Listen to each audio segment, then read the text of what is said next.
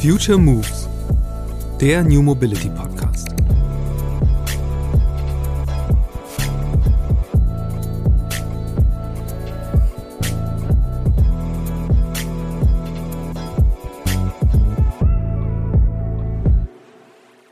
Wir sind nicht das gallische Dorf übrigens. Und Hamburg, ja, ist nicht so viel anders als München, auch wenn man das so gar nicht sagen darf, ja. Aber ich lebe ja in Wien und ich kann das ja immer sehr stetig behaupten. Ja, ich sehe das ja aus einer anderen Brille. Dass die, da fahren überall Busse. Der eine hat mal eine Straßenbahn, der andere nicht. Da fahren Regionalzüge und so weiter und so fort. Ne? Also es ist alles irgendwie da und die Systeme sind nicht so unterschiedlich. Es sind die Leute dahinter. Auch wenn nur wenige so offen zugeben wie Anna-Theresa Corwood. Die Aussicht auf ein hohes Gehalt dürfte die meisten Karrieren stärker geformt haben als der so oft angeführte Sinn. Im Fall der Geschäftsführerin des Hamburger Verkehrsverbunds, kurz HVV, bedeutete dies, nach dem BWL-Studium einen Posten bei der Deutschen Bahn anzunehmen. Obwohl sie Zugfahren damals, ich zitiere, scheiße fand. Und nicht nur Anna tat das. Ihr Umfeld hätte ihr wohl mehr Respekt gezollt, wäre sie als Stewardess zur Lufthansa gegangen, sagt sie. Aber zum Glück für die Verkehrswende hat Anna das nicht getan. Denn nach Stationen bei der DB, bei einem Logistiker und der österreichischen Bundesbahn ist sie heute eine der umtriebigsten Managerinnen der ÖPNV-Branche. Als das 9-Euro-Ticket und dessen Nachfolger das Deutschland-Ticket aufkamen, ging sie all in. Fast alle Abo-Modelle des HVV wurden zugunsten der simplen Flatrate-Logik gekillt. Obwohl damals noch längst nicht sicher war, wie es mit dem Deutschland-Ticket weitergeht. Mehr Einfachheit im ÖPNV ist zu Annas Thema geworden. Sei es, wenn es darum geht, den Tarifdschungel zu roden oder auch die Branche selbst zu verschlanken.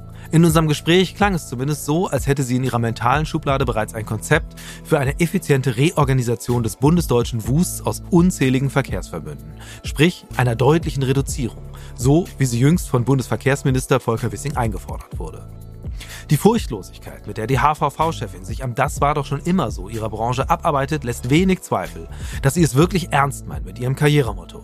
Du darfst nie Teil des Systems werden. Wie sie das Deutschlandticket weiterentwickeln würde, welche konkreten Pläne Anna für den HVV verfolgt und warum für sie private Pkw zum ÖPNV gehören, das erfährst du jetzt. Los geht's!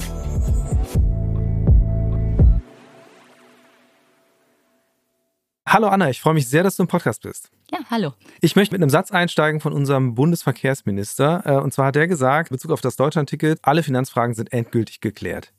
Unterschreibst du das?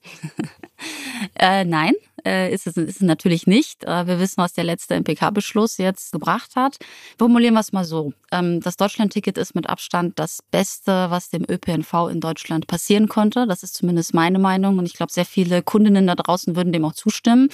Natürlich ist es eine große politische Herausforderung, das einerseits mit 16 Ländern, Bund und unterschiedlichen Verbänden und Interessensgruppen auszurichten ähm, und auf der anderen Seite natürlich auch dieses Produkt zu finanzieren.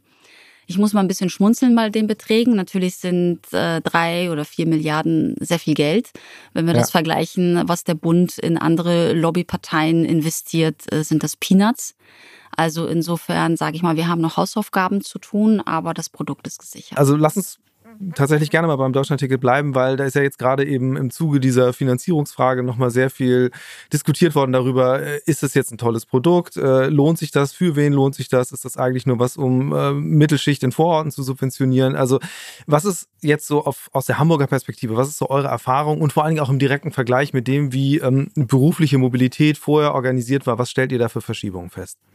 Also wir haben ja nicht nur die Sichtweise des HVV drauf, sondern ich beteilige mich auch an bundesweiten Studien, die wir selber mit durchführen und habe somit auch mittlerweile eine sehr dezidierte bundesweite Sicht drauf. Ja. Das hilft natürlich in den äh, Diskussionen, auch in den Vorurteilen dazu. Und es ist nicht so, dass dieses Produkt bestimmte Einkommensklassen oder ich sag mal Bildungsklassen in Deutschland bevorzugt, sondern wir haben durch, den, durch die Bank weg, wenn du dir sagst, wo kommen die Leute her, was haben die gearbeitet, was sind das für Einkommensklasse, ist da jeder und alles mit drin vertreten. Und das heißt am Ende des Tages, dass das ein Produkt für jedermann ist. Natürlich gibt es die nächste Theorie, die dann sagt, du hast die Stadt-Land-Gefälle, das ist ja. nur ein Produkt für urbane, Menschen. Ja, für urbane Menschen. Und dann sage ich, ja, und was ist die Pendlerpauschale? Sorry, ja, wenn ich auf dem Land sitze, dann kann ich die Kilometer halt kloppen mit dem Auto, aber ansonsten nicht. Aber auch hier zeigen unsere Untersuchungen, das ist nicht so ganz korrekt. Solange der ländliche Raum angebunden ist über Schiene oder gute Taktanbindungen auch mit Bussen, ist sogar der Verkauf von Abonnements in den Teilen deutlich mehr ja äh, relativ gestiegen als innerstädtisch, weil dort hatten wir ja schon unsere Kunden. Ja. Ja. Das beobachten wir im HVV und das beobachten wir natürlich auch in anderen Regionen in Deutschland. Äh, wie groß ist jetzt so der Anteil von wirklich richtigen NeukundInnen? Was ist ein wirklicher Neukunde? Ja. Also ich Also- sage jetzt mal Leute, die wirklich tatsächlich äh, Bus und Bahn nicht regelmäßig genutzt haben. Ja, also es gibt unterschiedliche Klassifizierungen dazwischen und ich bewege mich immer sehr gerne in der Definition, wo sich auch jeder andere marktwirtschaftliche Player drin bewegen würde. Ja, Netflix misst seine Kunden auch nicht daran, wer noch nie vorher einen Film gesehen hat. Ja. Ja, sondern die sagen, ich habe so und so viele Abos abgeschlossen und der hatte bei mir vorher keins oder der ist von einem anderen Streamingdienstleister oder sowas gekommen. Ja, und, und wenn man ja auch mit Apple redet, fragt er auch nicht, ja, wie viele neue Handys hast du denn? Ja, also wer hatte vorher noch nie ein Handy? Das würde ja auch keiner machen. Also die Branche bei uns macht das unheimlich gerne. Wir haben so eine leichte DNA des Negativquatschens. Es ist alles immer ganz fürchterlich, ja. So, wenn ich jetzt also sage, wer ist wirklich vorher fast gar nicht ÖPNV gefahren? Fast gar nicht. Und gar nicht heißt maximal eineinhalb bis zweimal pro Monat. Ja. Ja, dann habe ich da eine Quote von 8 Prozent. Was schon viel zu viel ist. Weil wenn ich etwas vorher gar nicht genutzt habe, nur weil ich auf einmal 49 Euro dafür bezahlen muss oder mit Jobticket weniger, dann fahre ich es auf einmal. Also das ist schon mega. Wenn ich mir anschaue, ähm, wie viele neue Abo-Abschlüsse gibt es, also gehe ich in die Netflix-Logik, ja. dann haben wir knappe prognostizierte 10 Millionen Kunden und die Hälfte davon hatte vorher nie ein ÖPNV-Abo. Und da schaue ich mir jedes andere Startup an, was in der Kürze der Zeit, das Produkt gibt es nicht mal ein Jahr lang. Ja, wir sind großartig darin, es zu zerreden. Ja. Ja, und es zu hinterfragen und ob das alles so richtig ist. Äh, So eine Diskussion bei einem Autobahnausbau würde ich mir mal wünschen. Ja, aber de facto haben wir 50 Prozent neue Leute, die wir in einem Kundenbindungsinstrument haben. Ja, und die sich darin bewegen und somit auch unser System dann nutzen. Um dann, also es sind ja zwei Stränge, die sich daraus ergeben, um vielleicht mal so in dieser Startup-Logik zu bleiben. Das erste, ähm, wie soll das weitergehen? Wollt ihr, wie, wie wollt ihr weiter so stark wachsen? Also, oder ist das eine Metrik, die du auch anstrebst, um tatsächlich zu sagen, okay, wir wollen jetzt nicht sagen, wir haben jetzt unsere Bestandskunden konvertiert plus X, sondern wir wollen eben noch mehr Leute reinholen, weil wir ja auch noch mehr Geld reinholen wollen. Äh, Das ist das eine. Und das andere, worüber ich dann eben auch gerne sprechen würde, wäre, was, wie, wie kann man das Produkt denn dann besser machen? Also, weil das ist ja tatsächlich eben auch eben die große Kunst, wie halte ich die Leute? Genau. Also wir haben einen sehr hohen Zuwachs an Kunden. Wir sind ja der einzige Verbund in Deutschland, der nicht nur ungefragt seine Kunden alle umgestellt hat, sondern der auch alle anderen Zeitkarten abgeschafft hat. Mhm. Ja, ich empfinde das als eine riesengroße Erleichterung. Wir hatten über 117, 120 oder Zeitkartensortimente auf ich weiß nicht wie viele Entfernungsstufen. Ich habe es selber nie verstanden. Und wir haben jetzt de facto ein Deutschlandticket, eine Wochenkarte, eine Monatskarte. Und wir sind die Ersten, die das so haben. Das heißt aber auch, wir haben Abonnements abgeschafft, die preislich noch drunter lagen, unter dem 49-Euro-Ticket. Auch das haben wir gemacht, um eine ganz klare, einfache Kommunikation zu haben. Einfache Produkte, großer Markt. Komplizierte Produkte, rafft keiner, will sich keiner mit auseinandersetzen. So, und das ist die Devise. Wir haben jetzt knapp über 850.000 Abonnements, die ein Deutschland-Ticket sind. Ähm, wenn ich das jetzt auf das HVV-Bevölkerung umrechne, ist das gefackt jeder Dritte. Wenn ich jetzt mal die ganz kleinen Kinder außen vor lassen würde. Und das ist eine verdammt hohe Durchdringungsquote mit einer der stärksten in Deutschland. Also wir Ja. sind ja mit Abstand Peer unterwegs. Und wir tun natürlich auch alles weitere, um wir setzen uns sehr stark fürs Semesterticket ein, damit wir das auf ein bundesweites Deutschlandticket transferieren können.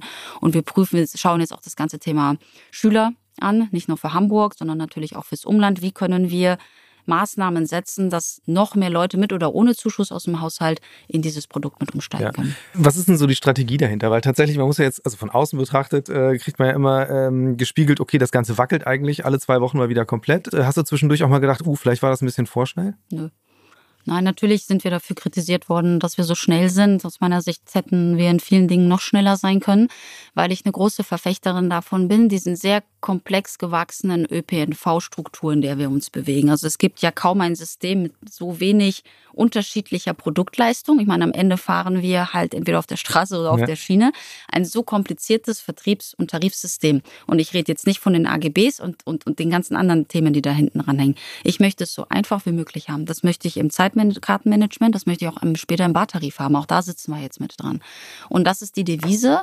Und ja, sind wir, sind wir da anders als der Rest? Ja, sind wir. Wir sind anders als der Rest in Deutschland, weil wir diesen Weg sehr früh gegangen sind weil wir ein sehr hohes Vertrauen, das habe jetzt nicht nur ich als Geschäftsführerin des HVV, sondern das haben auch meine politischen Instanzen in Hamburg, dass sie dann dieses Produkt einfach glauben und sagen, das ist nicht mehr wegzudenken. Die Diskussion, ja. die du da erlebst oder die wir da alle erleben, wird ja weder von den Kunden geführt, ja, noch von den Busfahrern oder von den Lokfahrern oder wem auch immer, sondern die Diskussion wird am Ende auf politischer Ebene geführt, weil man jetzt sich untereinander dann halt zuschachert, wer zahlt's denn? Es geht am Ende, ne, also ums liebe Geld. Wir kennen ja diesen Saga, wenn es ums ja. Geld geht, hören die Freundschaften auf. Es geht jetzt halt auch um Geld. Die Haushaltskassen sind mit ganz, ganz vielen Themen belastet. Das waren sie schon immer. Ich habe noch nie eine Zeit gehört, wo wir im Überfluss Geld hatten.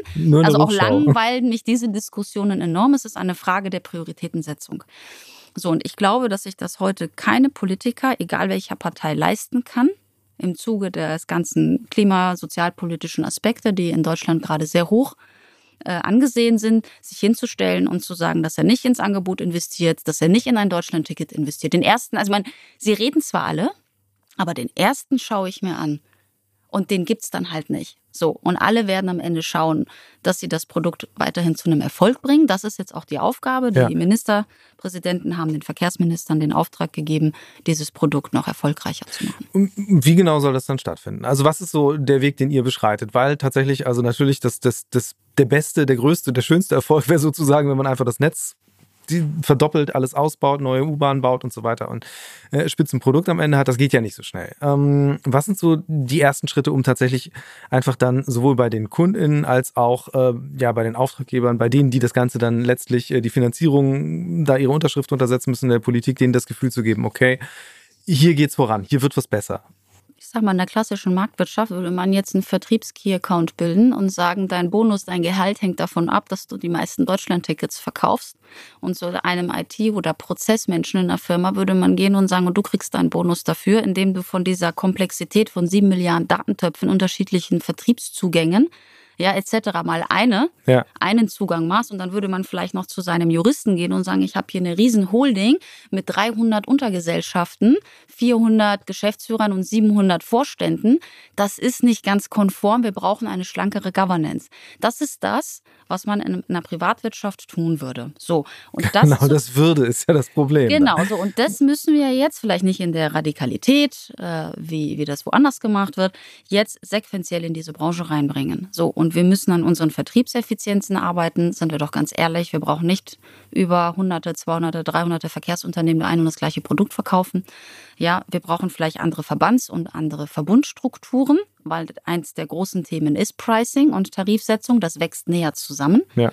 Ja, wir müssen da Vereinfachungen schaffen und wir müssen am Ende des Tages auch unsere wenn eigenen Tariflandschaften bereinigen. Wenn du am Ende mehr Deutschlandtickets haben möchtest, dann musst du alle anderen Nebenangebote dahin aufgehen lassen. Wir haben das im HVV getan. Deshalb sage ich immer, wenn es so viel zu tun gibt, muss ich sagen, ich habe meine Hausaufgaben jetzt mit dem Team hier zusammen in den letzten Monaten gemacht. War das einfach? Nein. Hat es die, die weniger gezahlt haben, bisher gefreut? Nein. Ja, gab es Beschwerden? Ja. Ist es fürs System richtig? Total richtig, weil wir jetzt auch an allem anderen arbeiten können. Wir können unsere Apps vereinfachen, ja, wir können weniger Tarifprodukte anbieten. Und da muss der Rest Deutschland nochmal nachziehen. Also es gibt ganz viele Governance, kosteneffiziente Themen und natürlich auch klassischen Vertrieb. Einfach rausgehen und verkaufen.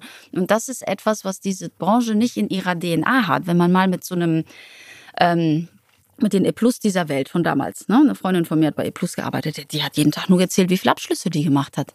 Also ich habe das noch nie erlebt in der ÖPNV, dass jemand gezählt hat, wie viel Abo-Abschlüsse. Also du kriegst da die Zahlen drei Monate später und dann ja. schaust mal, ob es passt.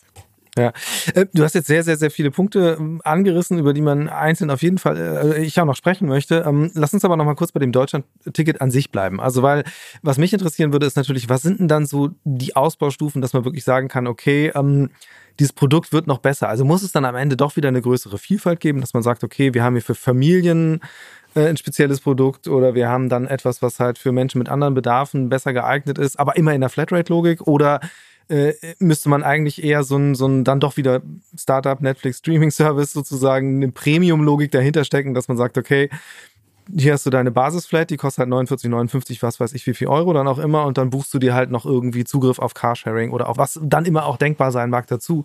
Was ist ein Weg, den du da favorisieren würdest? Ich würde das Produkt so nackt und so einfach halten, wie es nur geht. Die Komplexität der Bestandsprodukte oder Tarifsysteme, die wir überall kennen, ist genau darauf ausgerichtet, ein Massenbeförderungsprodukt, wie der ÖPNV das ist, zu individualisieren. Und wenn man glaubt, dass diese Individualisierung am Ende in glücklicheren Kunden oder in mehr Umsatz endet, dann muss ich die Leute leider enttäuschen. Ich kann da gerne ein Beispiel nehmen. Wir haben zwei Upgrade-Produkte im HVV ja. zum Deutschland-Ticket. Das ist einmal die erste Klasse und einmal das hochgelobte Mitfahrer, die Mitfahrergelegenheit, dass du am Wochenende, ja. also Sonn- und Feiertagen und äh, sonstigen gesetzlichen Feiertagen einen Erwachsenen bis zu drei Kinder mitnehmen kannst. Das also das alte Monatsticket. Das alte Monatsabo, ne? Geschichte. Und was war das für ein Thema, dass es das im Deutschlandticket nicht gibt und wir migrieren alle zwangsweise ja jetzt um auf dieses Deutsch und dann entfällt das ja, weil das Deutschlandticket keine Mitnahmeregelung hat. Also ist die Corbut hingegangen, hat gesagt, ist okay, wir setzen das als Zusatzding für 15 Euro mit drauf und wer will, kann es sich dazu kaufen. Es ist in Summe immer noch günstiger als dein altes Abonnement zu über 95 Prozent. Ja. So, wir haben 850.000 Deutschland-Tickets. Was glaubst du, wie viele Mitfahrer ich verkauft habe? Ich vermutlich weniger, als ich eigentlich denken würde. 2000 ja, okay. monatlich. Das ist der Treppenwitz. Dass ich davon das überhaupt irgendwo draufdrucke, kostet mich zu viel Tinte ja, dass ich es irgendwem erkläre im Callcenter. Ich vergiss es einfach. Für 2000 Leute machst du nirgendwo eine Produktfacette auf. Und ich glaube, was die Leute wirklich brauchen, ist ein ganz einfaches Basisprodukt. Und da gibt es natürlich noch Gruppen wie, dann kommen die Fahrradfahrer und sagen, na ja, aber wir müssen das vereinheitlichen. Dann kommen die mit dem Hund und sagen, na ja, aber die Hunderegel muss gleich sein.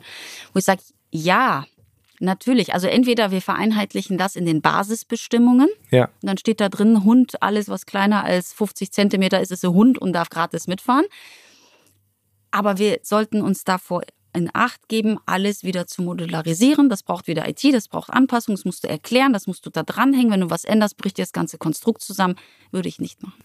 Ähm, also bleiben wir bei diesem Feld, dass man halt gemeinschaftliche Absprachen trifft in all diesen Verkehrsverbünden, die da ihre AGBs dann ausformulieren. Ähm, wie schätzt du das ein jetzt nach den Erfahrungen auch mit dem Deutschlandticket, dass wirklich sowas stattfindet? Also dass man jetzt so ein, so ein Common Sense entwickelt und dass man sagt, okay, ähm, klar, wir haben hier unsere gelernten Tarif Mechaniken und Gewohnheiten und so weiter. Aber eigentlich ist viel wichtiger, dass wir äh, hier dasselbe in Bayern anbieten wie in Flensburg. Also die Spannweite ist ja sehr groß, äh, da eine gemeinsame, eine gemeinsame Blickrichtung hinzukriegen. Aber ist, ist das machbar? Glaubst du das? Also ich glaube schon. Also auf diesen Basiselementen bewegt man sich schon in diese Richtung aber am Ende sind es weniger, sag ich mal, die, die Interesse von, von irgendwelchen Verbänden oder sowas, sondern wir haben dahinter natürlich auch einen Haufen von Verkehrsunternehmen stehen, die mit ganz unterschiedlichen Auslastungssituationen zu kämpfen haben. Ich sag mal das klassische Standardbeispiel Fahrradmitnahme. Ja. Warum vereinheitlicht man die Fahrradmitnahme nicht in Deutschland und sagt, keine Ahnung, immer ab 16 Uhr oder ab 17 Uhr? man könnte sich da ja irgendwas überlegen. Ne?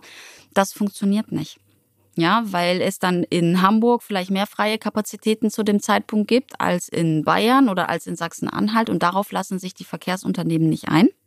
Und das ist dann die Diskrepanz, die es unheimlich schwierig macht. Ich glaube, beim Thema Hund werden wir uns einig, aber Frösche, Katze, Maus ist mir egal. Ähm, wir haben ein Thema beim ersten Klasse. Auch da besteht der Wunsch, einen einheitlichen erste Klasse Aufpreis zu machen. Da sind wir aber wieder in der Thematik, der das kostet ja, weil heute bekommst ja. du ja Geld für deinen erste Klasse Zuschlag. Und was ist dann ein erster Klasse Zuschlag für ganz Deutschland? So und dann fangen viele Leute an zu rechnen. Dann hast du wieder den Bund mit dabei, weil du bist wieder bei der hälftigen Finanzierung und alles, wo jemand von irgendwem Geld fordert, brauchst du so viele andere Player, dass es für die Masse der Kunden, die es dann am Ende betrifft, ich sag mal, für diese zweite geht ja. dann keiner mehr in die Bütt. Ich habe größere Themen, für die ich ein, mich einsetzen möchte, wo ich sage, das macht das Produkt deutlich besser und zwar für die Masse der Leute, so böse und hart das auch klingt. Aber für die letzten zwei Prozent, wenn wir alles andere durch haben, gehe ich dafür auch noch kämpfen, aber nicht jetzt, weil jetzt brauche ich meine Kraft woanders. Dann lass uns mal über die größten, äh, großen Themen sprechen. Ähm, was sind für dich denn so die wichtigsten Projekte, die du gerade auf dem Zettel hast? Mit dem Deutschland-Ticket oder generell? Äh, sowohl als auch. Also lass uns damit einsteigen, mhm. wenn wir noch nicht drüber gesprochen haben und gerne auch, was ansonsten die Projekte sind, die du gerade vorantreibst so, also das ganze Thema Deutschland-Ticket, ähm, wer die Presse verfolgt hat, weiß, dass wir jetzt ähm, in den nächsten vier Monaten sehr viel oder in den nächsten, sagen wir vier bis fünf Monaten sehr viel Arbeit haben werden, um zu schauen, wie geht es mit dem Deutschland-Ticket weiter. Ja. Wird, oft fällt das Thema Preisanpassung, ja, nein. Wenn ja, wo liegt die? Ist richtig. Gibt es ein, ein indiziertes Modell dahinter? Also etwas, worauf auch was auch den Kunden eine Sicherheit gibt? Will man überhaupt ja. eine Preiserhöhung? Also das ist noch komplett offen und auch da gibt es jede einhellige Meinung. Was denkst du? Ähm, ich glaube, dass wir früher oder später eine Preiserhöhung kommen werden. Ähm, kann auch sein, dass der Druck so hoch wird, dass man das jetzt nach einem Jahr machen müsste. Finde ich das jetzt schlimm? Ich sag mal, wenn es in einem erklärbaren, moderaten Rahmen ist, weil wir für alles mehr zahlen am Ende des Tages, ist es nachvollziehbar. Ja. Also ich sag so, wenn du aus 49, 50 oder sowas machst, dann wird jetzt keiner umfallen, wenn du aus 49, 59, 69 machst dann wirst du Leute vor den Kopf schlagen. Ja. Ne? Weil es diese massiven Preiserhöhungen auch sonst woanders nicht gibt und du kannst nicht gleichzeitig erzählen, das ist das geilste Produkt der Welt und danke, ja, hm. und dann sagst du, jetzt kostet, also das geht nicht, ja, das, ja. das verliert einfach die Glaubwürdigkeit. Was ist auf der Preis? Mir geht es noch sehr stark um, um eine, ein Vertriebs-, also wirklich ein Convenience-Produkt. Auch da ist die Branche noch sehr festgefahren, die ja immer in ihren Monatsscheiben denkt. Also das Leben anscheinend, wenn man sich im ÖPNV bewegt, geht immer vom ersten bis zum letzten eines Monats. ja, das ist natürlich so. Ähm, und so kaufst du das Produkt auch mehrheitlich. Der HVV ist ja einer der wenigen, der diesen Startmonat ermöglicht. Sprich, wenn du dann am 20. kauft, dann werden dir nur noch die restlichen Tage des Monats verrechnet. Das ist ein massives Privileg. Haben das andere adaptiert? Ganz wenige. Mhm. Ich komme auf keine fünf auf einer Hand in ganz Deutschland. Und beim Rest zahlst du dann, wenn du am 20. einsteigst, 49 Euro. Ja. Das kann man mal drüber nachdenken, wo man das sonst noch so kennt. Weiß nicht, wie das so mit deinem Handyabschluss ist oder Strom, Gas, was der Scheiße, wie ich mal so schön dazu sage. Ne? Also wenn ich da am 20. einen, einen Handyvertrag abschließe, dann muss ich nicht irgendwas rückwirkend. Also, ne? ja. So, und diese Zeit, gleitende Zeitmonatslogik, die wir kennen. Du schließt am 20. ab und ein Abo gilt dann bis zum 19. des Folgemonats. Ja, also faktisch, dass es rollierend ist. Das ist etwas, was einem Kunden eine sehr hohe Convenience geben würde. Ja, weil du zahlst dann dann, wenn du es wirklich brauchst und nicht diese geschotteten Dinge. Aber das ist etwas, was, wo die Branche sich sehr schwer tut. Sie tat sich schon unheimlich schwer, ein Abo von einer Jahreslogik auf eine Monatslogik ja. zu heben. Und das ist das nächste. Aber äh, erklär mir mal, warum? Warum tut man sich da so schwer? Weil, weil da tatsächlich viel Arbeit dran hängt, IT-Systeme zu bearbeiten oder ist es viel Sachen. Psychologie? Zwei Sachen. Es gibt in anderen großen Firmen, die sowas machen, die Netflix dieser Welt, gibt es ganze Controlling-Abteilungen, die da sitzen. Und anscheinend, wenn es dort auch funktioniert, dass das gleitend ist, ist es bestimmt nicht einnahmeschädigend. Das ist auch so bei ja. Amazon Prime nicht und bei diesen Channel Plus. Egal, was du dann nimmst, also höchstwahrscheinlich, und das sind Leute, die sind deutlich besser ausgebildet. Und sowas haben wir nicht. Die Branche hat aber ganz viel Bauchgefühl mhm. und ganz viel Wissen.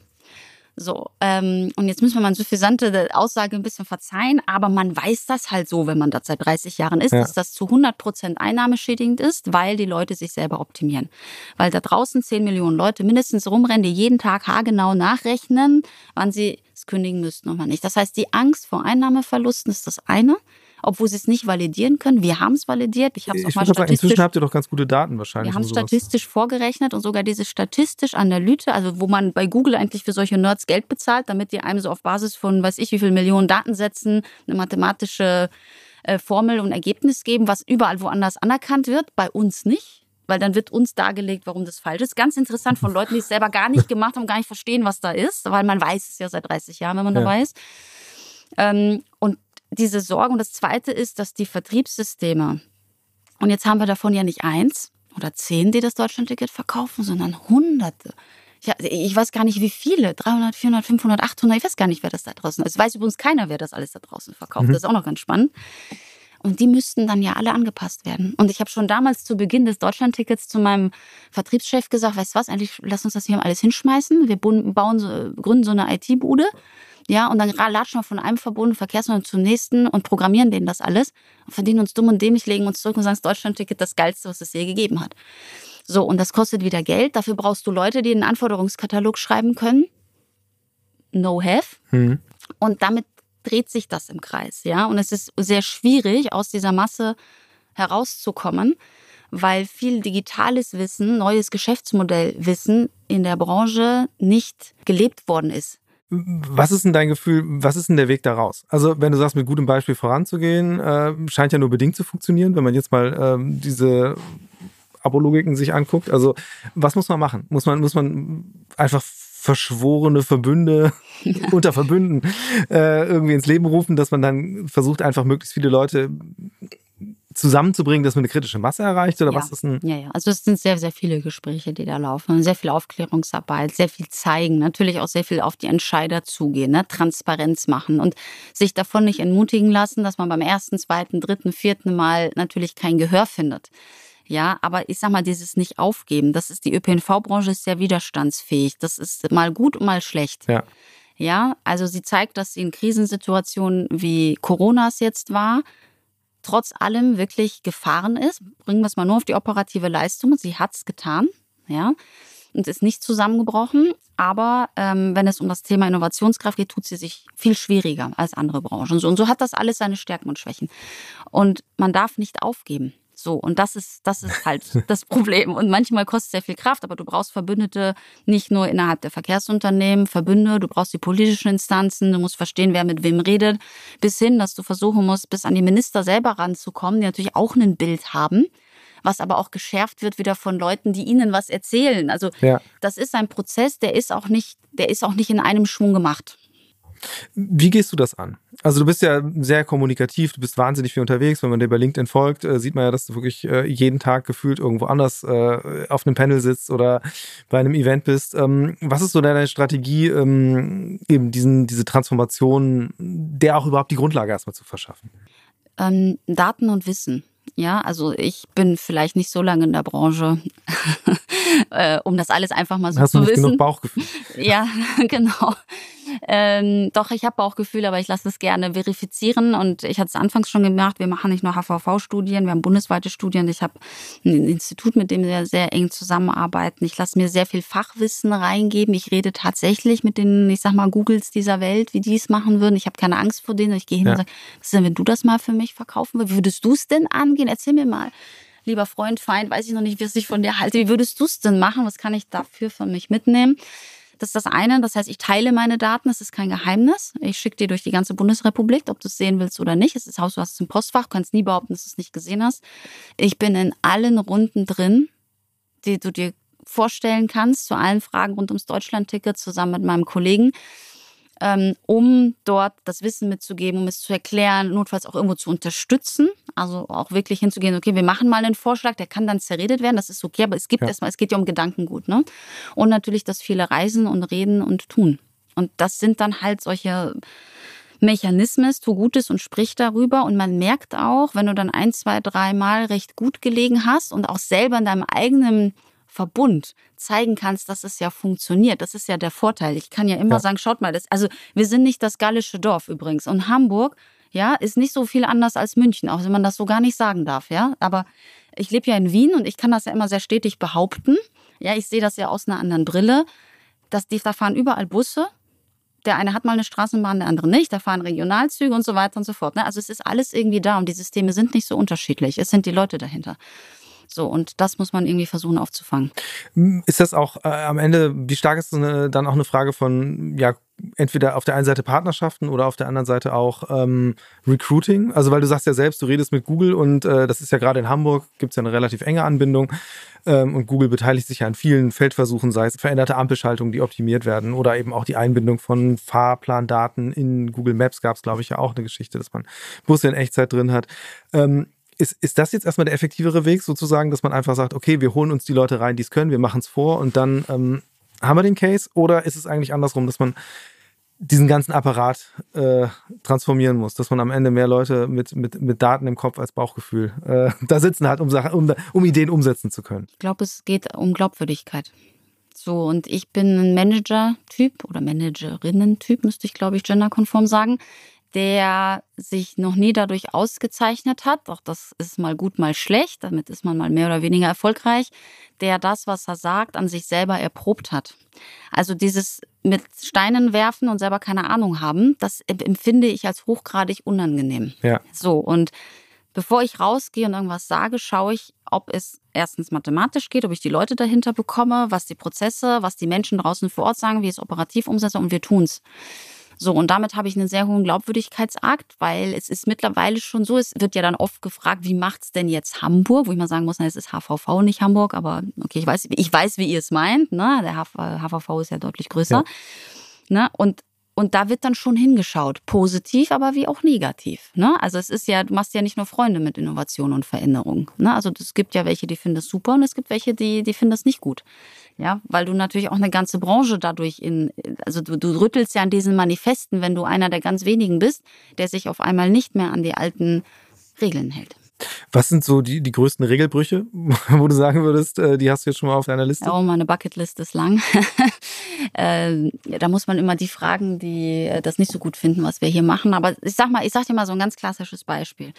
Wir haben letztes Jahr, als es mit dem Deutschland-Ticket losging, habe ich nach der 9-Euro-Phase, die ist ja, glaube ich, Ende August ausgelaufen, im September das Projekt gegründet zur Einführung des Deutschland-Tickets. Da wusste ich weder einen Preis, Ja. da gab es keinen Beschluss, aber es war einfach die felsenfeste Überzeugung, dass es das geben wird. Und habe daraufhin natürlich auch die Verkehrsunternehmen gebeten, vertriebstechnisch alles vorzubereiten. Und wir haben angefangen, die Tarifsystematik zu verändern.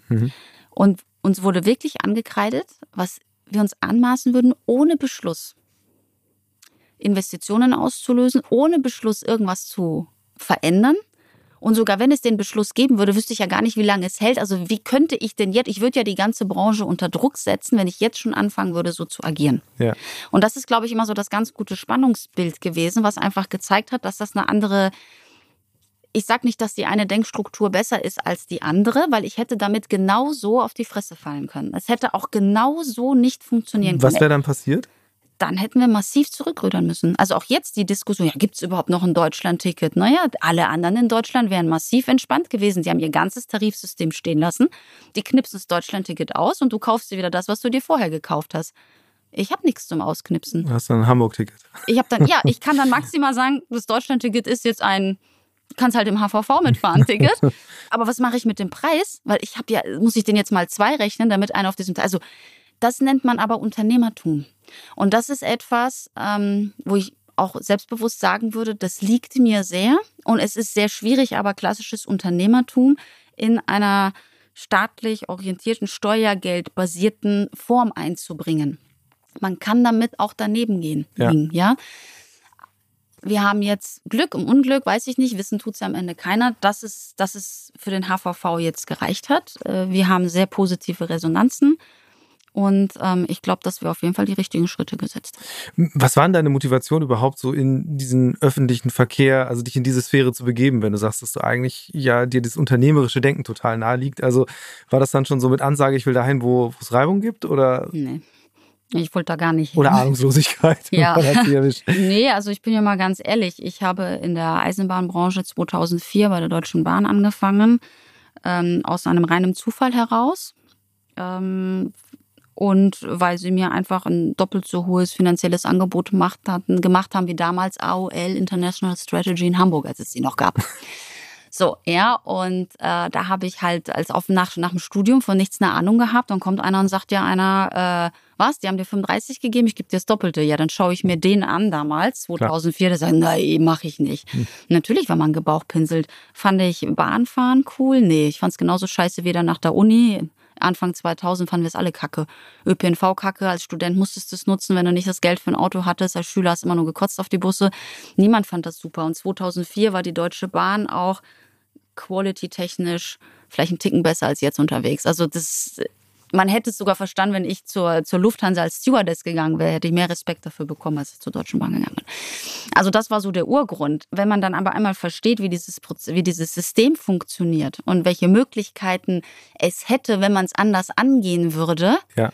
dann gibt es zwei Arten von Leuten. Entweder die sagen, ich kann es eh nicht ändern und gehen.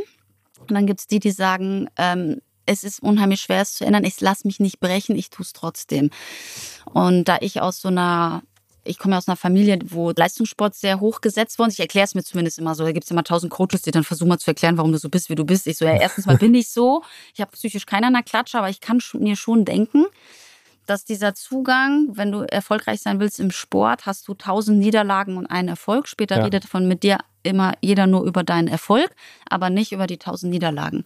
Ich war lange Leistungssportlerin. Es ist so. Ich zähle dir heute auch alle meine Titel auf, aber ich erzähle dir bestimmt nicht, außer mal bei einer ruhigen Stunde, wo ich Rotz und Wasser geheult habe. Und Ja. das Thema war nicht aufgeben. Und das ist das, was mich eigentlich, weil dieses, dieses System ist ja gar nicht so verkehrt, immer wieder sagt, es muss doch besser gehen. Ja, hast dir auf jeden Fall eine sehr sportliche Aufgabe ausgesucht. Ähm, das, was ja auch schon anklang, also wenn ich das richtig deute, bist du ja auch äh, sehr überzeugt davon, dass es eigentlich viel zu viele Verkehrsbetriebe, Verbünde gibt, äh, die Strukturen viel zu kleinteilig sind. Ähm, ist, das, ist das eine Aufgabe, die du dir persönlich auch stellen würdest, äh, zu sagen, okay, lass das auch mal angehen? Also, weil man muss ja auf der anderen Seite auch sagen, dass da ja wirklich massive Effizienzgewinne drinstecken könnten, weil du hast es ja vorhin selbst gesagt, eigentlich müsste man ein Startup gründen, das allen ein identisches Produkt verkauft. Äh, ihr habt es nicht gemacht, aus Gründen wahrscheinlich. Und wenn man sich umguckt, gibt's ja auch 12.000 Lösungen, ähm, wie eben Tickets heute irgendwo verkauft werden. Ähm, ja, wie, wie groß ist der Brocken eigentlich dann? Mega.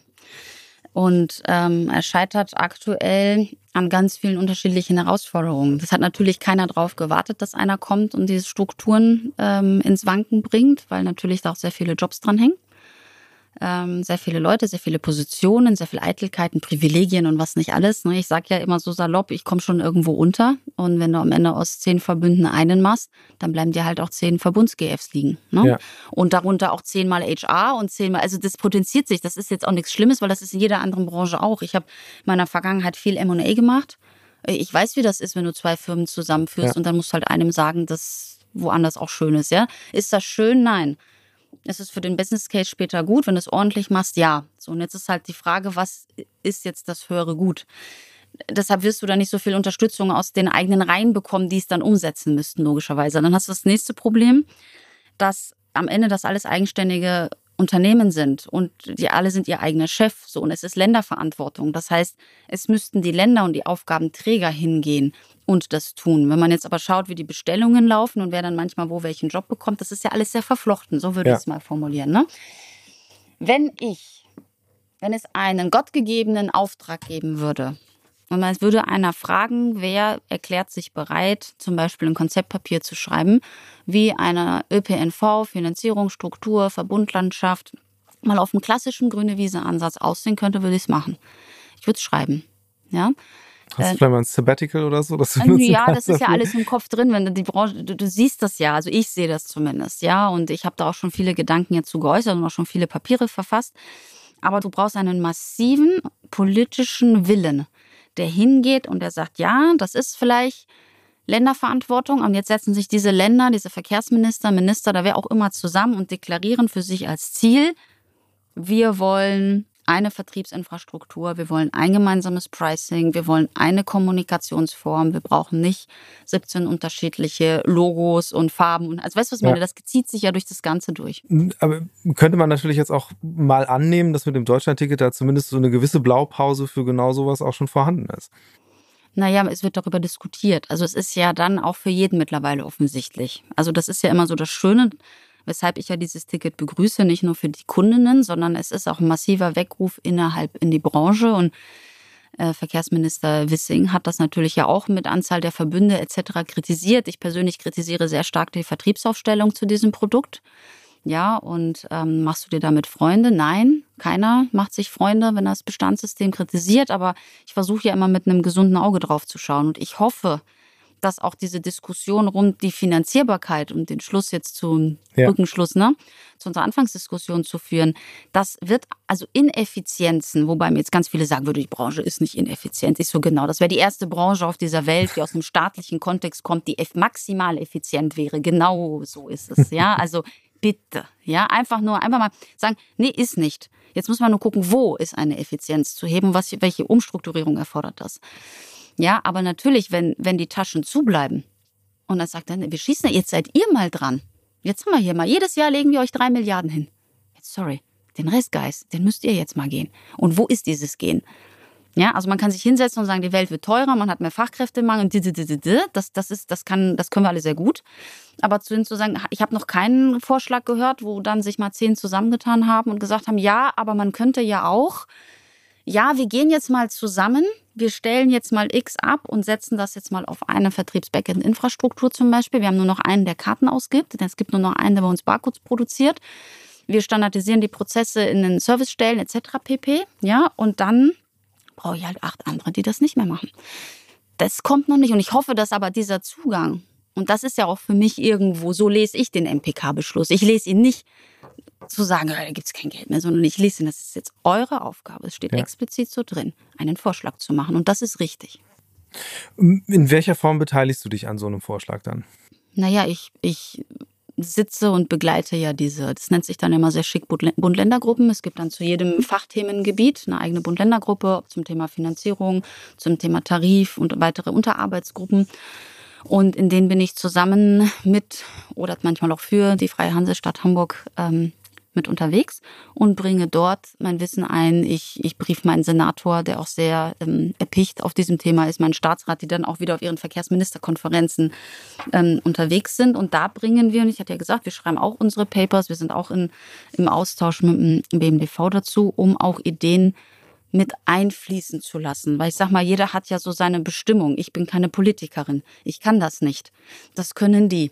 Aber ich kann Fachwissen einhergeben. So, und das muss sich matchen. Und ich finde, es ist immer dann befruchtend, wenn eine politische Instanz erkennt, dass ihr Fachwissen gut tut und das einsortieren kann und umgekehrt, man hat eine gute politische Instanz, die das so werten kann, dass das in dem endet, was man so braucht, um durch so einen Bundestag durchzukommen. Das ist nämlich, ich habe das ein, zwei Mal mitbekommen, ich gesagt, das ist eine Wissenschaft für sich. Ne? Ja, hm, jetzt, du hast vorhin schon selbst gesagt, du lebst in Wien, das heißt, so ein bisschen hast du immer diesen Blick von außen. Ähm, jetzt, äh, um mal diese Blickrichtung einzunehmen, was ist denn so deine, also wenn du jetzt wirklich dir mal anschaust, wie öffentlicher Personennahverkehr organisiert ist in, in Deutschland, in Hamburg meinethalben auch, äh, speziell, wie steht man da eigentlich international? Und was sind eigentlich so die was müssten neben dieser ganzen Diskussion ums Deutschlandticket, die ja gerade viel überlagert hat, ähm, was müssten eigentlich die Themen sein, mit denen man sich wirklich befasst? Also wenn ich jetzt mal das Pricing außen vor lasse und diese, diese ganze Kundenzentrierung im Sinne der Kommunikation in dem Umgang mit den Menschen, hast du immer die große, das große Fragezeichen, wie generierst du und stellst du dein Angebot zur Verfügung? Ne? Wir reden viel über integrierte Mobilität, über On-Demand, autonom, nicht autonom, missfahren, aber am Ende des Tages zahlt das ja auf einen, auf einen Aspekt zu. Wie schaffen wir es, dieses ÖPNV-System wachsen zu lassen? Und ich glaube, was wir oder was die Branche schon sehr gut verstanden hat. Und wir sind da in Hamburg als oder HVV und Hamburg jetzt im Speziellen als Stadt und Aufgabenträger sehr weit in der Erkenntnis, dass man, dass man den ÖPNV-Begriff erweitern muss. Ja, also hinzugehen und zu sagen, ich mache alles, der hat noch nie, also ne, das geht nicht. Da, da säufst ab irgendwie am Ende des Tages, sondern du brauchst Unterstützung. Du brauchst Partner, die, die kurze Strecken, die Mikromobilität abbilden. Du brauchst aber auch Partner später, die diesen ganzen On-Demand-Bereich abwickeln, ja, die auch das Know-how, die Konzession, die auch das autonome Thema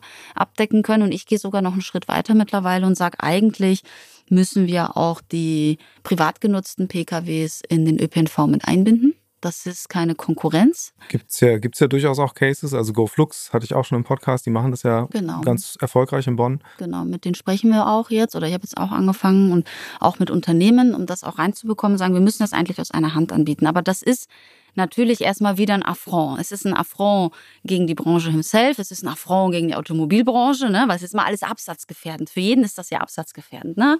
wenn sich so ein Geschäftsmodell durchsetzt. Man sieht Airbnb, da hat auch jeder gesagt, ne? die Nutzung von, also ich werde meine private Wohnung nicht hergeben. Naja, und jetzt schau dir an, wo Airbnb heute steht ne? und was daraus am Ende des Tages geworden ist. So, und ich bin schon der Auffassung, und das ist auch das, wo wir jetzt im HVV auch bestimmt in der extremen Aus, Austarifierung auch wieder äh, Vorreiter sein werden, zu sagen, wir werden es schaffen, diese Systematik als Teil des ÖPNV zu verstehen und anzubinden. Wie wird denn das dann aussehen? Weil du vorhin selbst sagtest, du willst es eigentlich so einfach, einfach, einfach wie möglich halten, aber in dem Moment, wo du sagst, okay, wir holen jetzt meinethalb Mikromobilität rein, wir holen äh, privates oder öffentliches Carsharing, wie auch immer man mhm. das nennen will, wir holen das mit rein hast du ja natürlich noch andere Kostenblöcke. Wie soll das funktionieren? Naja, das ist am Ende des Tages eine Angebotsvielfalt von Gefäßen. Wir haben ja dafür schon eine sehr gute vertriebliche Grundlage, weil das ist, also, wie verkaufst du es ja dem Kunden? Der Kunde muss ja am Anfang, am Ende, der will sich nicht damit auseinandersetzen, wie viele unterschiedliche Einzelanbieter du hast. Klar. Du möchtest ja eigentlich wie, und ich gebe es ja mal zu, wenn ich irgendwo in Hamburg unterwegs bin, dann gebe ich das in Google ein. Ich nutze keine andere HVV-App oder so, außer ich brauche wirklich echte Fahrplaninformationen, da oute ich mich, sondern das sagt mir Google, weil die integrieren einfach mehr. Und da musst ja. du eigentlich von deiner Denkstruktur hin. Ja, die, die HVV-App muss am Ende so simpel sein, ja, dass du dann deine Route eingibst und der sagt dir, wie du dich am besten bewegen, weil der komplett im Hintergrund weiß, wie ist das Angebot, habe ich da jemanden, der privat da gerade hinfährt, habe ich da ein Tier in Miles, ich habe keine Ahnung, wie das dann alles heißt. So, darauf muss dann die Integrationsleistung belegen und nicht so wie heute, du gibst dein Startziel an und dann kriegst du erstmal 17 Vorschläge, was du für ein Ticket kaufen kannst, ne? Ja. So, aber auch nur, wenn du deine Lastschrift Dingsbums hinterlegt hast, aber auch nur dann, ne? Und wehe und so, also wie gesagt, das ist ja Blödsinn. Das heißt, wenn wir in der Vernetzung von Systemanbietern, was an sich auch schon wieder eine Komplexität mitbringt, ja, okay. erfolgreich sein wollen, dann muss ich andere komplexe Ebenen dazwischen ausschalten. So, und da ist das Deutschland-Ticket natürlich genial dafür. Ja, ich kann auch ein Mobilitätsbudget draufschalten, ich kann, ich kann auch andere Zusatzboni draufschalten, aber egal, was du am Ende des Tages machst, der Weg muss am einfachsten abgebildet sein. Ist das denn, oder beziehungsweise wo, wie geht man davor? Weil am Ende ist es ja so ein bisschen auch sich die eigenen Aufgaben setzen. Also, weil was du sagst, so Mobilitätsbudget sehe ich auch als ein unglaublich tolles Vehikel, äh, Mobil oder die Verkehrswende, sage ich auch mal, oder überhaupt Mobilitätsverhalten. Ähm, in Angriff zu nehmen, dass sich das auch ändert bei Leuten, weil man natürlich andere Incentivierungen schaffen kann, andere Zugänge schaffen kann. Aber ist das da überhaupt eine Aufgabe, wo man sagen müsste, ja, so ein Verkehrsverbund sollte das eigentlich als Produkt auch anbieten? Also ist das von eurem Auftrag gedeckt oder ist das einer, den du selbst annehmen würdest? Das mache ich einfach. Was soll ich denn sonst machen? Tarifdrucksachen schreiben? Ja, ist wirklich. Also äh, man muss da jetzt jeder seine Aufgabe. Also ich habe als als Chefin von weiß Gott was oder auch als ich als kleine Projektschabe irgendwo angefangen habe, natürlich das gemacht, was man von mir gefordert hat, was in meiner Job Description drin steht. Und dann habe ich das gemacht, was ich für sinnvoll erachte. So, mein großes Privileg ist, dass umso weiter ich in der Karriereleiter nach oben gestiegen bin, ich viele gute Leute habe, die für mich das machen, was gemacht ja. werden muss.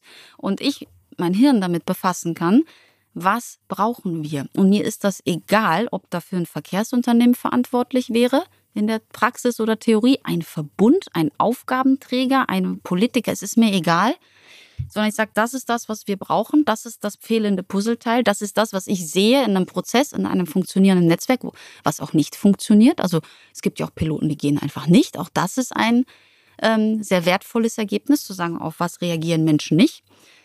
Und dann muss man mit dieser Idee nur zu den richtigen Leuten hingehen und sagen, schau mal, das ist das, was wir jetzt brauchen. Und das ist mein Privileg und das tue ich seit Anbeginn der Zeit. Schau mal, der persönliche Einsatz zum Deutschlandticket steht nicht in meiner Job Description. Es könnte mir, wie 95 Prozent anderer, vollkommen am Arsch vorbeigehen. Ich könnte mich hinsetzen und sagen, schauen wir mal, was die da beschließen. Und wenn es nicht fristgerecht sechs Wochen vorher, vor Tarifantragsende nicht da ist, dann kann ich es nicht umsetzen.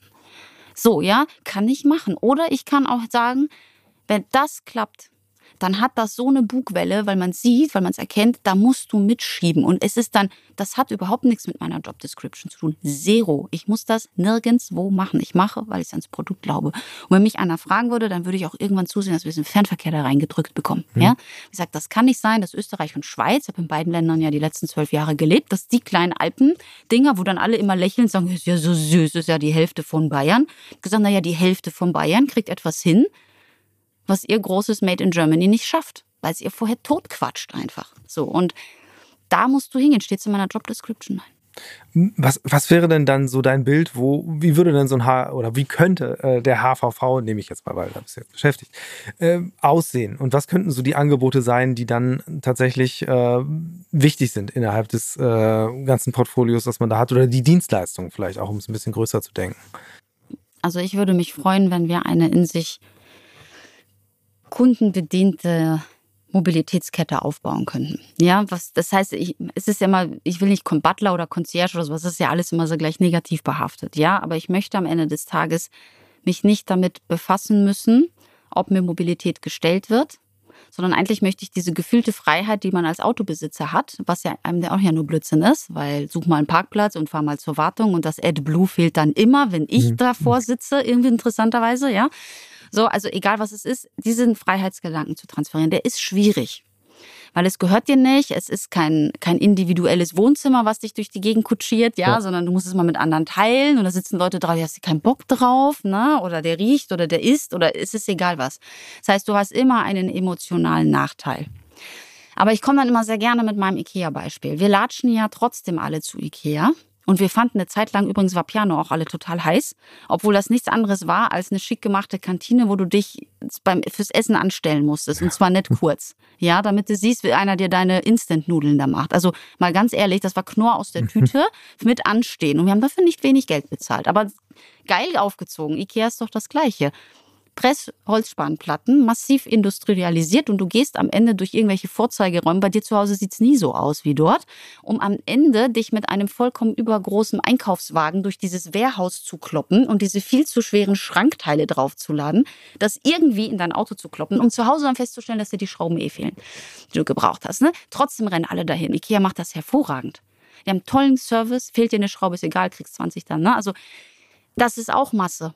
Das ist nur auf Masse ausgerichtet. Und wieso finden das alle toll? Wieso fahren alle am Wochenende mit ihren Family Kids dahin, um Köttbullar zu essen? Äh, Entschuldige mal. Fahr zu McDonalds, das ist das Gleiche. Nein, hast nicht. Also anscheinend machen die was im Mindset bei uns. Verdammt richtig, dass du diese ganze Mühe auf dich nimmst. Und das ist immer so das Beispiel, ich sage, da muss der ÖPNV am Ende des Tages hin und das sind wir nicht. Was würde das konkret heißen? Also natürlich irgendwie auf erste, auf der ersten Ebene, dass die man dort vergleichsweise preiswerte Produkte kriegt. Also ich meine, bei Vapiano war das ja damals auch. Also das war ja schon, schon, ich glaube, es waren schon tatsächlich, oder gibt es die eigentlich noch? Ich weiß es gerade ja, gar so nicht. ein paar gibt's noch. okay, aber äh, das ist eigentlich schon relativ hochwertige Produkte, doch am Ende waren halt die natürlich dann sehr am den Service durchorganisiert hatten und da natürlich massiv Kosten gespart haben und dadurch halt eben eine andere Ratio hingekriegt haben. Und das ist ja bei IKEA ähnlich. Wie könnte sowas beim HVV oder überhaupt beim, im öffentlichen Verkehr aussehen? Also, weil letztlich geht es ja darum, irgendwie das Image zu drehen, was du sagst. Also das Produkt, das ist ja da, es ist ein Produkt für, für die Masse und äh,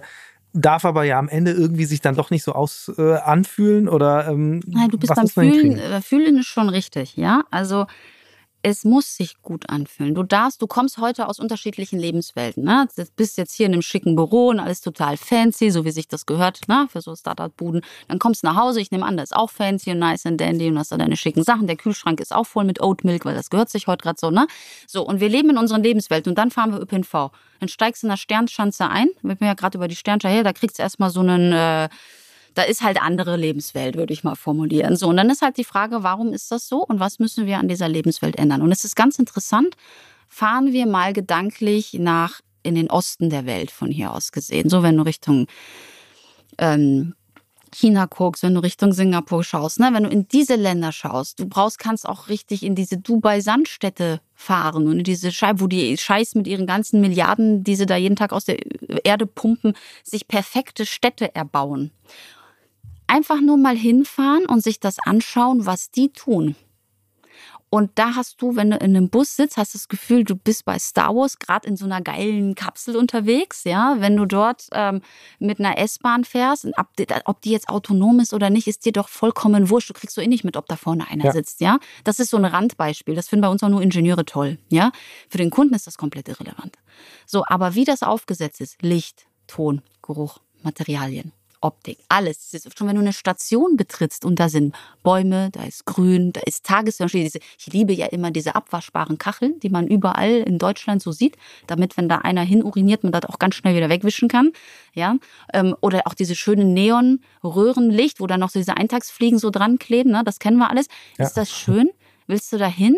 Sag ich dir ganz ehrlich, nee, willst nicht. Wenn du in die Länder schaust, wenn die investieren, das ist mit so Lampen, die so Tageslichtgefühl geben. Da ist, ich will jetzt nicht sagen Vogelgezwitscher im Hintergrund und Yoga, aber so ähnlich. Also weißt, worauf ich hinaus will. Da wird mit Lichtelementen gespielt. Und dann kriege ich, wenn ich das beschreibe, dann gucken mich alle immer so voll an, weil sie sagen, das, das ist ÖPNV, das ist es mir nicht wert. Ich sage, es ist es dir nicht wert, aber trotzdem nutzt du es dann nicht, weil es, weil es das nicht hat. So, schon jeden, jeden neuen Aldi, in den du reingehst. In Österreich heißen die Dinger ja Hofer sind schon ganz anders. Vergleich das mal mit einem Aldi von vor zehn Jahren. Ja. Vor zehn Jahren kamst du rein, hast gedacht, alter Scheiß. Heute kommst du rein, sagst, es wird ja immer netter. Das wird ja immer besser. So und diesen Wandel haben viele verstanden.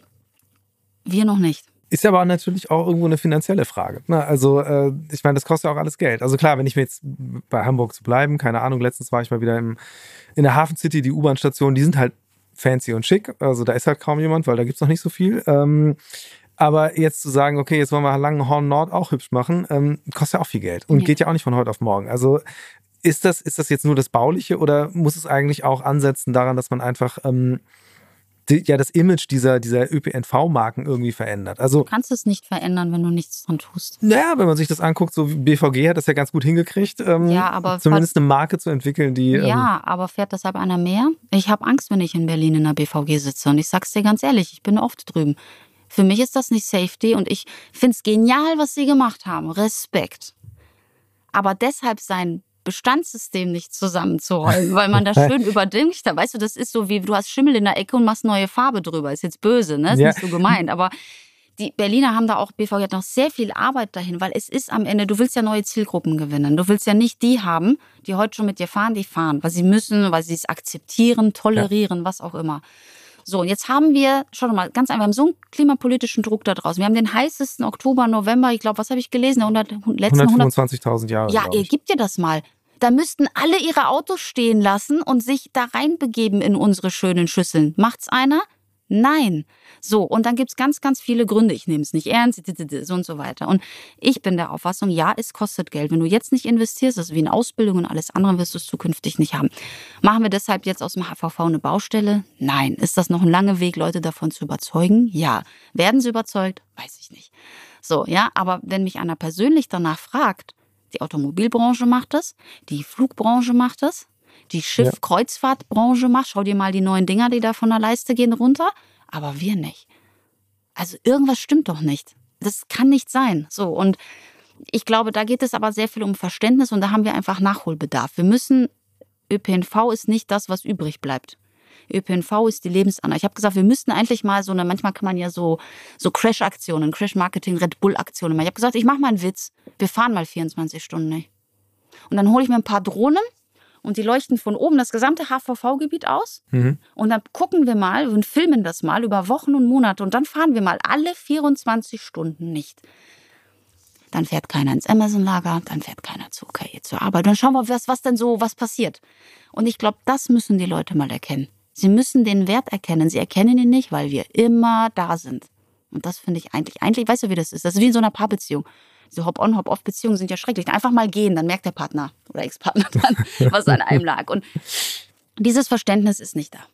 Ja, und äh, aber jetzt ist natürlich das, der, das, das Beispiel, das du da so ausmalst, schwer umzusetzen, sagen wir so, zumindest schwer umzusetzen, wenn du deinen Job danach noch behalten willst. Ja, wer sagt das denn? Ähm, aber äh, was können andere Wege sein? Also, weil du hast gesagt, Berlin, also klar, ich weiß das selbst, ich habe lange in Berlin gelebt, äh, war in dem Moment, wo ich zurück nach Hamburg gezogen bin, auch dann erfreut über den öffentlichen Nahverkehr, der doch hier ein bisschen, äh, ein bisschen gepflegter, sage ich mal, daherkommt. Aber was können so Maßnahmen sein, eben um tatsächlich diese Imagewende auch hinzukriegen? Also ohne dass man jetzt irgendwie direkt das Geld hat. Weil man sieht es ja bei dem Deutschlandticket, das ist ja jetzt, äh, keine Ahnung, eine Milliarde mehr würde ja sehr, sehr viel schon ändern können beim Angebot, aber die, ranzukriegen, ist ja relativ schwierig. Ähm, und wenn man schaut, wo das Geld investiert wird, dann halt erstmal eine neue U-Bahn-Linie und äh, natürlich nicht unbedingt in dem Bestand. Also Nein, aber ich, ich glaube trotzdem, schau, du wirst jetzt, da wird jetzt keiner kommen und sagen, Mensch, Corbett, jetzt hast du mal weise gesprochen, hier hast du mal 50 Milliarden und jetzt bau mal um. Ne? Also weder kriege ich das Geld,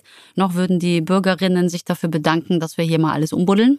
Ja, Klar. auch das nicht. Und natürlich ist es immer schwieriger, ein Bestandssystem zu behübschen ja, so eine Kernsanierung durchzuführen, als wenn du da in China in einer neuen Retortenstadt ja. gleich mal das richtige Dings hinstellst. Das ist mir bewusst. Ich war oft genug da, als das gebaut worden ist. Ja, das heißt trotzdem nicht, dass wir davon ablassen müssen. Ja? Und ich komme immer wieder und sage, wenn du eine Milliarde rein, dann investier zehn Prozent in was, in was, was da ist. Modernisiere, hole Künstler ran, mach's auch irgendwie so ein bisschen mehr von der DNA, die dann halt ja auch vor Ort irgendwo vorhanden ist. Ne?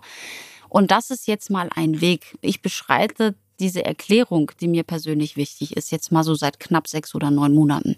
Da kann ich ja noch nicht erwarten, dass man vor Freude in die Hände klatscht. Aber wenn du schon merkst, dass andere anfangen, das zu wiederholen, was du sagst, ja. und andere auf ihren Panel-Diskussionen die Beispiele bringen, dann weißt du, dass du gar nicht so verkehrt liegst. So, UITP-Kongress kommt nach Hamburg. Ja. Natürlich ist Hamburg so stolz, eh die schönste Stadt der Welt. Klammer auf gleich nach Wien, Klammer wieder zu. Ähm, aber wir werden hier Gastgeber sein für die weltweite Mobilität. Wir haben hervorragende Projekte und man wird feststellen, dass man sich von seiner besten Seite wird zeigen wollen. Und deshalb wird auch, werden auch da wird es zu Innovationen kommen, zu Showrooms kommen und sonst was. Und das ist für mich ein Prozess. Du hast nicht faktisch so diesen einen Geldgeber. Ne? Da kommt kein Elon ja. Musk und sagt, ja Gott, was sind schon 100 Milliarden? Ne? Mach mal. Aber wenn sie mir einer geben würde, würde ich es tun. Das kann schon ein schönes Schlusswort sein. Aber wir sind noch nicht ganz fertig. Und zwar gibt es noch eine Rubrik im Podcast. Ähm, das ist der Mix der Woche. Ähm, da geht es darum, dass ich mit meinen GästInnen darüber spreche, wie sie selbst sich im Alltag fortbewegen. Ähm, ja, du hast schon erwähnt, du lebst in Wien, du arbeitest in Hamburg, aber auch in vielen anderen deutschen Städten, bist du ständig unterwegs. Wie sieht deine Alltagsmobilität aus? Also ich habe in Wien, wir wohnen sehr zentral. Ich habe eines der besten ÖPNV-Netze mit dem besten Model Split direkt vor der Haustür. Ähm, ich habe natürlich ein 365-Euro-Ticket in Wien, wie sich das auch schickt und gehört. Ich äh, fliege nach Hamburg zur Arbeit. Ich werde oft gefragt, warum nimmst du nicht den Nachtzug? Ganz einfach, ich habe zwei kleine Kinder, äh, drei und sechs. Und Nachtzug heißt immer noch eine Nacht weiter weg von zu Hause. Und für mich gibt es ganz strenge Regeln. Nicht mehr als zwei Nächte weg von zu Hause. Ja, die Kinder sind noch klein und wenn die älter werden, wird sich das auch lockern.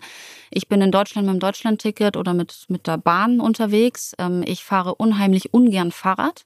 Mhm. Warum? Ich, ich habe es nie gemocht. Okay. Also ich, ich komme aus dieser Generation kurze Röcke, High Heels. Das sieht auf dem Fahrrad immer blöd aus. Okay.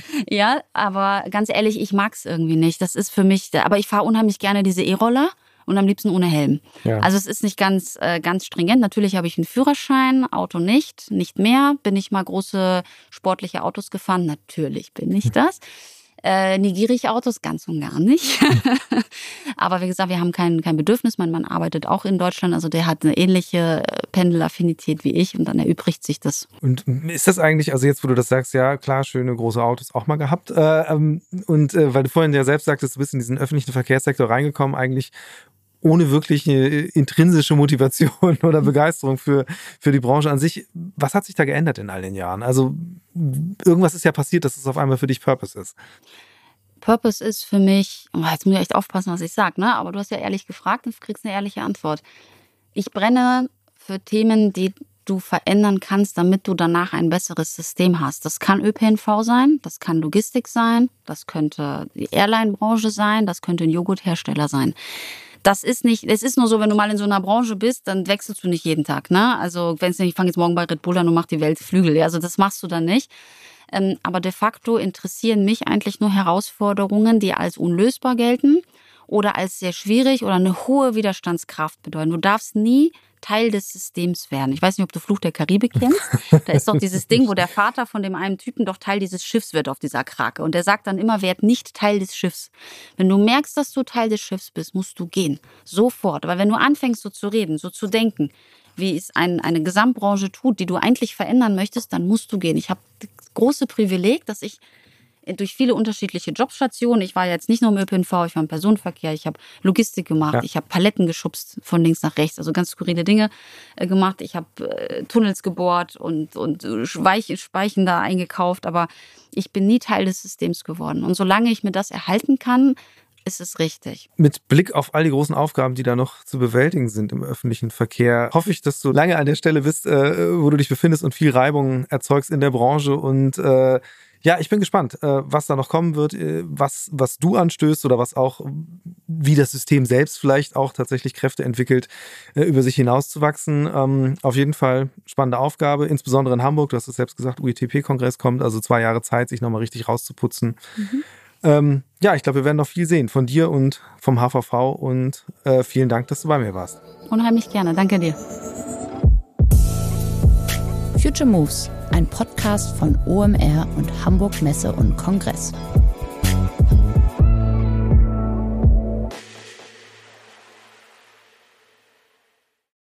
Dieser Podcast wird produziert von Podstars bei OMR.